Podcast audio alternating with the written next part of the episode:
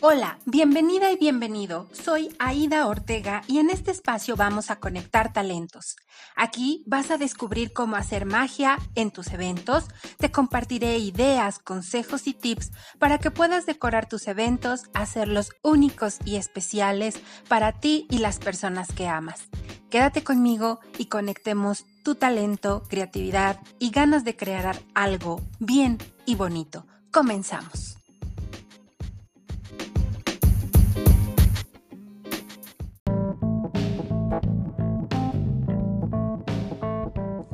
Bonitos y bonitas, les doy la bienvenida como cada semana al episodio número 22 del podcast Bien y Bonito. Hello, bonitos míos, ¿cómo están? En el episodio pasado hablamos de los protocolos para eventos sociales y vimos algunas prácticas que se recomiendan estando en la mesa. Sin embargo, pensé en dedicarle un episodio a las recomendaciones del uso del celular en los eventos, sobre todo a lo que se refiere a un banquete. El uso del celular forma parte de nuestra rutina diaria, es un artículo de uso personal, pero muy, muy, muy personal, al grado que, creo sin exagerar, ya forma parte de nosotros. Pero ¿hasta qué punto permitimos que interfiera con las relaciones reales que tenemos en nuestras vidas? En qué momento se puede convertir en una barrera que aleja a las personas que tenemos a un lado y nos impide tener una conversación, mirarnos a los ojos e intercambiar miradas, sonrisas, nuestras ideas, sueños y sentimientos. Así que en el episodio de hoy les voy a compartir unas reglas que nos recomienda la revista digital Solo Banquetes. Vamos a conocerlas.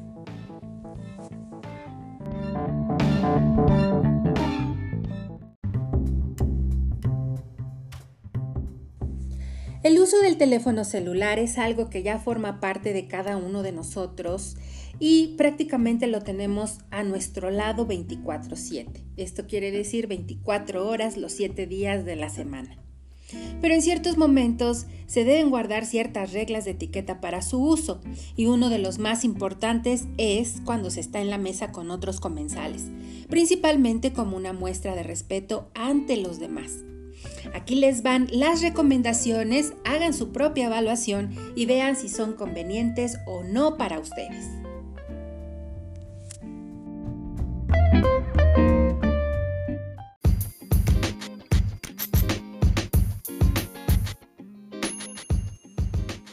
Número 1, bonitos, no dejarlo sobre la mesa. El celular no funge como cubierto, por lo que no hay razón alguna para mantenerlo sobre la mesa, ya que puede ser un elemento de estorbo para las personas que se encuentran al lado en su libre movimiento.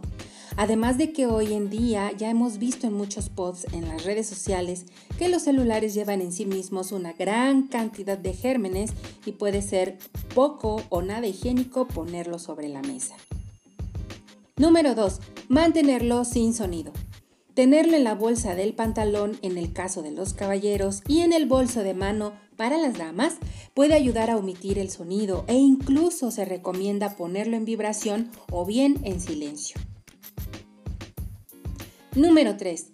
Aun cuando se está en espera de una llamada importante, no es correcto estar viendo la pantalla del celular con insistencia, pues denota falta de interés hacia los demás comensales y no a lo que sucede alrededor o a la convivencia misma. 4. En caso de que sea necesario contestar una llamada, lo ideal es hacerlo fuera de la mesa, es decir, levantarse y ofrecer una disculpa al hacerlo para retirarse a donde no se puede escuchar la conversación y contestar la llamada. 5. Al levantarse a hacer una llamada, es necesario ser rápido para no perturbar mucho el orden de la mesa. 6. Si por alguna razón resulta imperioso tomar la llamada en la mesa, se debe hacer con un volumen bajo de voz y buscar ser lo más breve posible. 7. Hay que recordar que el tiempo que se está en la mesa, ya sea degustando alimentos o no, es un tiempo compartido, por lo que siempre se debe tomar en consideración a los demás comensales y buscar que el momento sea disfrutable para todos.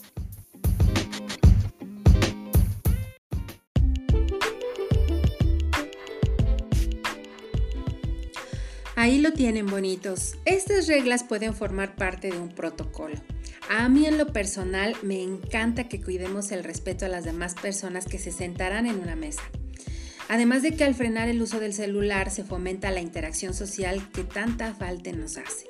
Una característica del ser humano es que es un ser social y las reuniones son parte de nuestra cultura. Los eventos nos invitan a interactuar. No dejemos que los celulares sigan siendo barreras para convivir.